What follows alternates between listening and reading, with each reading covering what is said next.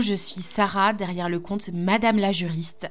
Ma mission à moi, c'est de faire en sorte que le droit ne soit vraiment plus vu comme ton ennemi, mais vraiment comme un allié dans ton business pour aller plus loin et pour atteindre plus facilement tes objectifs.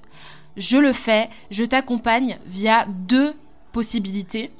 Euh, soit je te fournis en fait des modèles d'actes juridiques qui vont te permettre de te mettre en conformité, d'anticiper les problèmes dans ton business, ou soit je t'accompagne à passer de micro-entreprise à société et à aller encore plus loin, à aller vraiment défoncer ces barrières qui viennent dans ton esprit, te dire que tu n'es pas capable, te dire que tu n'es pas assez.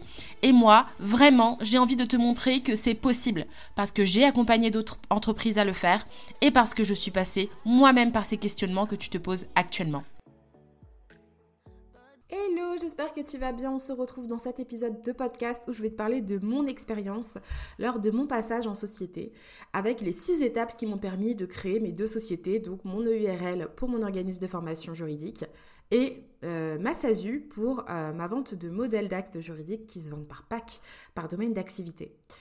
Euh, je trouvais que c'était intéressant aussi d'avoir un peu cet épisode de podcast pour venir un petit peu euh, compléter ce que j'ai déjà euh, parsemé comme information quand me posait la question à droite à gauche. parce que le plus dur, je trouve, quand on veut passer en société, c'est d'arriver à se projeter. Arriver à se dire, ok, il va falloir que je fasse ça, ça, ça, ça, ça. Et se dire que ça prend forme en fait avant même d'avoir commencé. Et euh, ce que j'entends le plus souvent, c'est que la plupart des gens ont l'impression d'avoir subi leur passage en société, de n'y avoir rien compris, de l'avoir fait parce qu'ils sentaient que voilà, ils allaient dépasser des seuils, parce qu'ils sentaient qu'ils commençaient à payer trop de charges, ou tout simplement parce qu'ils ont parlé avec leur expert comptable qui leur a dit hop, c'est le moment pour toi de passer en société. Et du coup, ils ont l'impression de ne pas avoir été acteurs dans ce passage en société. Et là, du coup, je voulais vous montrer comment en six étapes, on peut tout à fait être acteur pour son passage en société. Alors, comme moi j'aimerais commencer par là, je vais vous parler du premier pas. Le premier pas qui m'a donné envie de passer en société et qui m'a... Enfin, quand j'ai décidé de passer en société, je me suis dit, bon, c'est le bon moment. Euh, je me suis dit déjà, je suis déjà dans un statut ouvert. Donc, c'est-à-dire que moi, j'étais en entreprise individuelle au régime micro et je me disais, bon, j'ai déjà des clients en cours, j'ai parfois des contrats aussi qui vont se prolonger dans la durée. Euh, j'ai aussi toute la question de mes anciens contrats euh, que j'ai euh, gardés du coup en archive. bref, il y avait toute la question administrative, paperasse que je voulais clôturer proprement. Donc, moi, j'ai constitué un dossier archive de toute ma micro-entreprise et j'ai aussi du coup euh, informé les clients en cours du changement de statut pour qu'ils puissent savoir que euh, la société euh, allait naître et du coup allait faire une reprise des engagements actuels. Donc comme ça, ils étaient informés, ils n'étaient pas surpris s'il y avait des changements de nom dans la facturation, etc.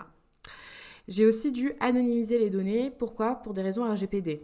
Il y a aussi ce, côté où on oublie, je pense, quand on passe en société, que les données sont rattachées à l'entité juridique.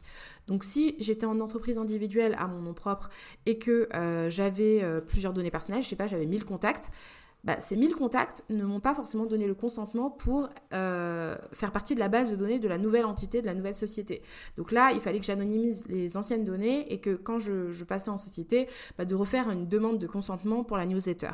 Donc moi, ce que j'ai décidé de faire, c'est tout simplement de ces anciennes données, hop, euh, bah, j'ai proposé un nouveau, euh, un nouveau freebie ou autre qui allait renouveler le, le consentement et j'ai gardé que ceux qui avaient accepté. Donc voilà, euh, ça c'est premier pas. Après, bien préparer la transition, c'est vraiment super important parce que comme on change de statut, euh, il faut faire les choses proprement. Il fallait aussi que je m'organise et me dire, bah voilà, à partir de telle date, je veux passer en société. Donc à partir de cette date-là, il faudrait que j'ai cessé ma micro-entreprise et il faudrait que toutes les démarches et toutes les, formalités soient faites pour que euh, bah, la transition soit claire ou en tout cas que je puisse continuer ou commencer à facturer sur ma société. Donc euh, ça c'était le premier pas. Et ensuite donc le deuxième pas, une fois que la transition a vraiment été préparée tranquillement, qu'on a pu poser les bases et se dire bon voilà je sais comment clôturer ce chapitre là, bah, j'ai pu commencer à écrire euh, la petite histoire de la société. Et tout a commencé par euh, le, choix du statut qu'il fallait. Parce que décider de passer en société, c'est déjà une grande décision, mais ensuite il faut choisir quel statut est le plus adapté. Déjà, euh, l'intermédiaire, avant de passer en société, c'est déjà de se demander est-ce que l'entreprise individuelle euh, ne ferait pas déjà le taf? Est-ce que ça suffirait pas de passer simplement au régime réel en entreprise individuelle pour, euh, bah, par exemple, si des questions de charge, pas forcément obligé de passer en société tout de suite? Et ensuite, il y avait la question de EURL, SASU, ce qui est le plus adapté, pourquoi, etc.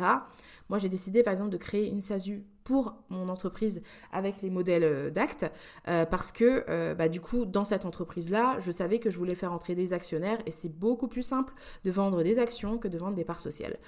Et aussi je visais et je vise toujours les dividendes pour cette activité là puisque elle a, elle a en tout cas elle est plus lucrative que mon autre activité. Et mon autre activité j'ai choisi le URL pour pouvoir me rémunérer dessus à titre principal et du coup y mettre mes, toutes mes activités de formation. Pourquoi j'ai aussi choisi le URL Parce que je sais que, euh, alors même si je vais pas me verser dividendes parce que c'est assez compliqué en URL, et ça, si vous avez besoin d'infos, venez me voir.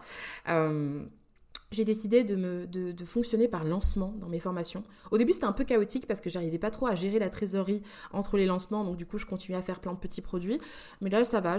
En un an, j'ai réussi à reprendre le cheval en main et avoir euh, une bonne tendance où je fais vraiment deux lancements à l'année. Donc du coup, j'ai plus de la gestion de trésorerie. Euh, et le URL était plus simple pour moi de me dire que cette fluctuation de trésorerie n'allait impacter que moi, puisque c'était que moi qui, qui détient les parts sociales et qui me rémunère sur mon URL. Et donc, euh, voilà pourquoi j'ai choisi les deux différents statuts je vise pas les dividendes, je vise vraiment que la rémunération pure et simple, alors que pour la SASU, je vise bah, le profit, euh, les dividendes et euh, l'entrée d'actionnaires. Donc, euh, donc voilà, pour le deuxième pas, c'était bien réfléchir au projet adéquat et au bon statut qui y convenait.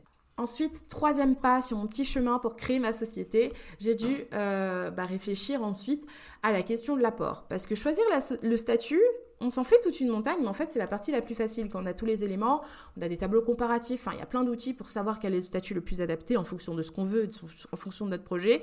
Euh, mais ensuite, il faut rédiger ces fameux statuts. Et quand on rédige ces statuts, il y a plein de points à traiter où il faut bah, délimiter, choisir, prendre des décisions. Et parmi les décisions à prendre, les plus compliquées que je, en tout cas, moi, je trouve que c'était le plus compliqué, c'était choisir la stratégie d'apport. Euh, choisir qu'est-ce qu'on veut apporter dans notre société, sachant qu'il y a trois types d'apports, l'apport en industrie, l'apport en numéraire et l'apport en nature.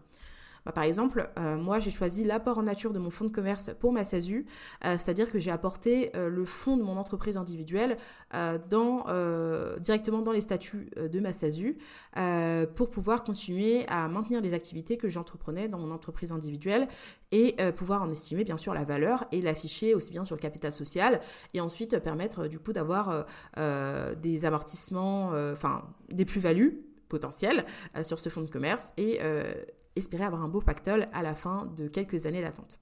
C'est un peu comme un placement. Et euh, pour mon EURL, j'ai choisi de faire un apport en numéraire, plutôt parce que les activités de formation, j'avais commencé que pendant deux mois euh, lorsque j'ai euh, clôturé un micro-entreprise. J'estimais que ce n'était pas vraiment évaluable et que la majeure partie de mon chiffre d'affaires reposait vraiment sur les activités de vente de modèles et du coup reposait largement plus sur la SASU que sur le URL. Donc mon parti pris a été plutôt de faire un apport en numéraire de 1000 euros pour mon EURL.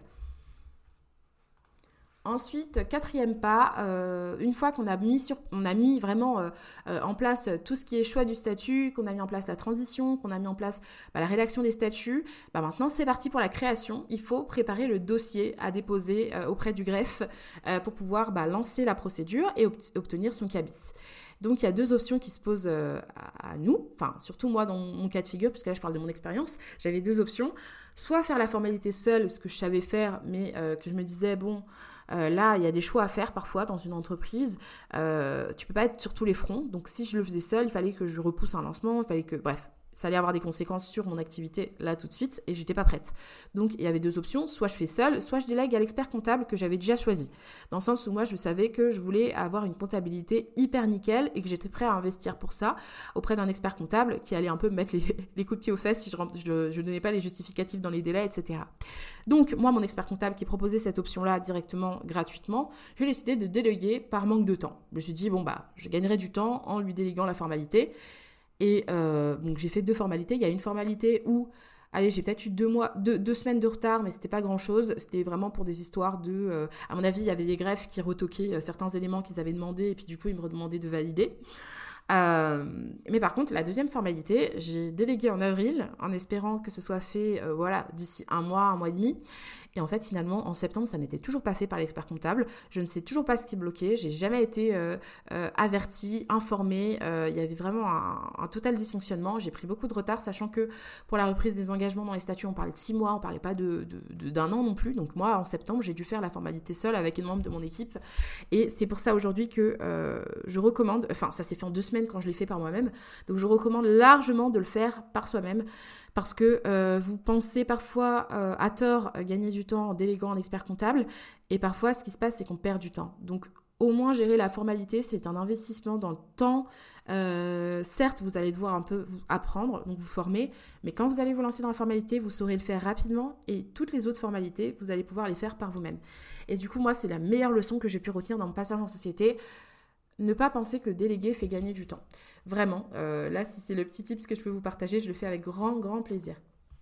Ensuite, cinquième pas, euh, c'est bien beau de créer sa société, ok? Mais ça ne rime à rien si on ne sait pas la gérer correctement. Ça, c'est une grosse erreur que je vois. Ça et l'apport de fonds de commerce, je pense. Euh, l'apport de fonds de commerce est souvent oublié par les entrepreneurs individuels qui passent en société, par manque de conseils ou simplement d'informations. Mais la deuxième grosse erreur que je vois, c'est euh, continuer d'avoir de mauvais réflexes de gestion ou alors ne pas réadapter ses routines de gestion aux sociétés. Et moi, en l'occurrence, bah, comme je savais très bien que je passais en société, je savais ce qui allait changer, je me suis informée. Euh, j'ai pris en, compte aussi tout ce qui allait impacter ma vie au quotidien et notamment la gestion d'entreprise. Et donc, euh, notamment tout ce qui concerne déclaration de TVA en fonction de votre régime, c'est pas toujours la même chose. Le paiement des impôts en fonction de votre régime, pareil, c'est pas la même chose. Euh, L'alias fiscal, le paiement des cotisations, EURL et SASU, c'est pas du tout pareil. Euh, en SASU, tu es gérant salarié, alors que euh, en EURL, tu as euh, le paiement de cotisations en tant que TNS. Et donc, dans ce cadre-là, il y a des acomptes qui sont faits la première année. Enfin, c'est toute une organisation, une gestion de trésorerie qui est tout à fait différente. Et donc, j'ai dû adapter totalement mes routines de gestion en conséquence. Et j'ai même délégué totalement. alors, l'expertise comptable, ça c'était déjà le cas, mais j'ai même délégué la pré-compta pour ma SASU parce que euh, j'avais plein de petites opérations que je devais déclarer et euh, c'était beaucoup plus simple pour moi de déléguer cette partie-là parce que j'y mettais beaucoup trop de temps dans la semaine. Donc vraiment important, vraiment vraiment très important, ne négligez pas la routine de gestion et c'est pas parce que vous avez déjà été formé ou vous avez déjà appris la gestion de votre micro-entreprise que c'est transposable à la gestion de votre société. C'est pas du tout pareil, il y a plein d'autres choses à voir, il y a plein il y a toute la question des notes de frais, il y a la question euh, des charges qui sont déductibles, celles qui ne sont pas déductibles. Enfin, il y a plein de points à voir et ça ça change aussi en fonction du statut que vous avez choisi. Et donc sixième et dernier pas, euh, est-ce que euh, depuis la création de la société, on peut dire que la boucle est bouclée? Est-ce qu'on peut dire que j'ai mis les pieds sur la table? Eh ben non, euh, le sixième pas, il est éternel. Je continue de le faire bah, jusqu'à la fin des temps, en fait, depuis que la société est créée, puisque un véhicule, la société, enfin la société, pour moi, quand on choisit ce statut-là, on choisit un véhicule. Et le véhicule, tu le choisis pour sa performance, tu le choisis pour son style, tu le choisis aussi pour ce qu'il va apporter, ok, dans un sens. Euh, mais son but premier du véhicule, c'est de t'amener là où tu, souhaites, le souhaites. Et euh, ce véhicule-là, il peut amener à être évolué, à changer en fonction de là où tu veux aller, et euh, à condition, bien sûr, de savoir le diriger. Donc, je te donne un exemple. Si tu veux aller dans les dunes du, je sais pas, du Sahara, tu vas peut-être pas prendre ton vélo, hein, tu vas peut-être prendre un, 4x4. si tu veux aller, je sais pas, traverser la mer, tu vas pas y aller en canoë, je sais pas, tu vas peut-être prendre un, un, bon bateau performant. Donc c'est ça, la question du, du statut juridique, c'est quelque chose qui est toujours au goût du jour. Et c'est pas parce que tu as une voiture que demain tu vas pas devoir marcher à pied ou que tu vas pas devoir prendre ton vélo. En fait, c'est une histoire d'adaptation. Exemple, euh, moi pour mes formations, j'aurais pu décider d'avoir un seul statut et mélanger formation et modèle. Mais je trouvais que c'était moins pratique en termes de gestion comptable puisque en tant qu'organisme de formation, on t'oblige à avoir une comptabilité séparée entre tes actions de formation professionnelle et euh, les autres types de prestations ou de produits.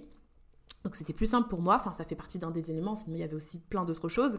Mais du coup j'avais décidé d'avoir deux véhicules. C'est pas grave, on va pas aux mêmes endroits, on n'a pas besoin des mêmes choses.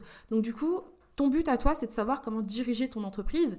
Et même si tu as créé ta société, il est possible que tu aies des choses à modifier, alors même qu'avant tu étais aligné avec ce statut-là. Tu peux avoir à changer de statut juridique et te dire bah, je passe de SASU à URL parce que c'est plus rentable maintenant. Imaginons que je n'ai plus de chômage ou j'ai plus d'aide sociale ou autre qui me permettait d'être en SASU et d'optimiser avec les dividendes. Hop, je change de statut.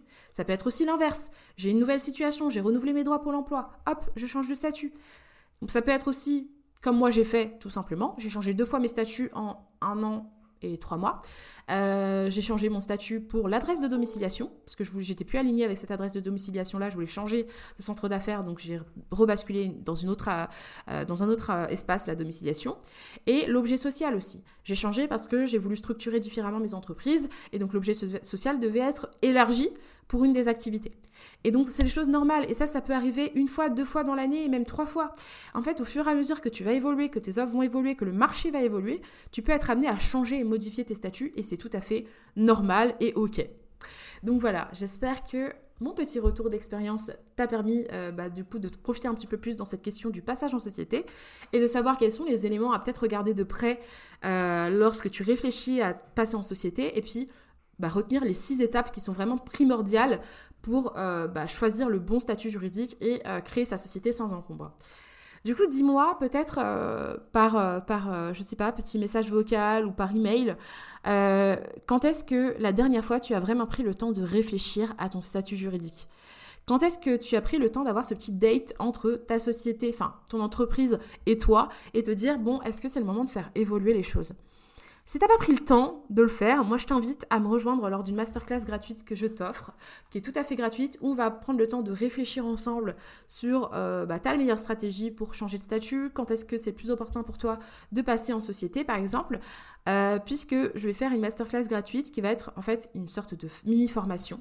Et dans cette mini formation, tu auras tous les éléments pour déjà ne pas reproduire les erreurs que j'ai vues le plus souvent lorsqu'on parlait de passage en société et euh, bah, de pouvoir poser aussi tes questions si tu es intéressé pour rejoindre mon programme de formation qui ne vient que deux fois par an et qui euh, te permet de créer la société qui te ressemble ou l'entreprise individuelle au régime réel qui te permet de rester rentable et du coup d'être le véhicule le plus adapté à ton entreprise à l'instant T.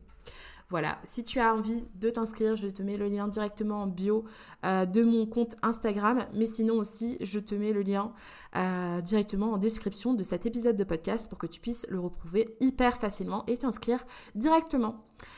Voilà, donc j'espère que tu as eu toutes les informations qu'il te fallait, sinon je t'invite à m'écrire sur euh, mon compte Instagram, Madame la juriste. Et donc je te dis à très bientôt pour un prochain épisode de podcast.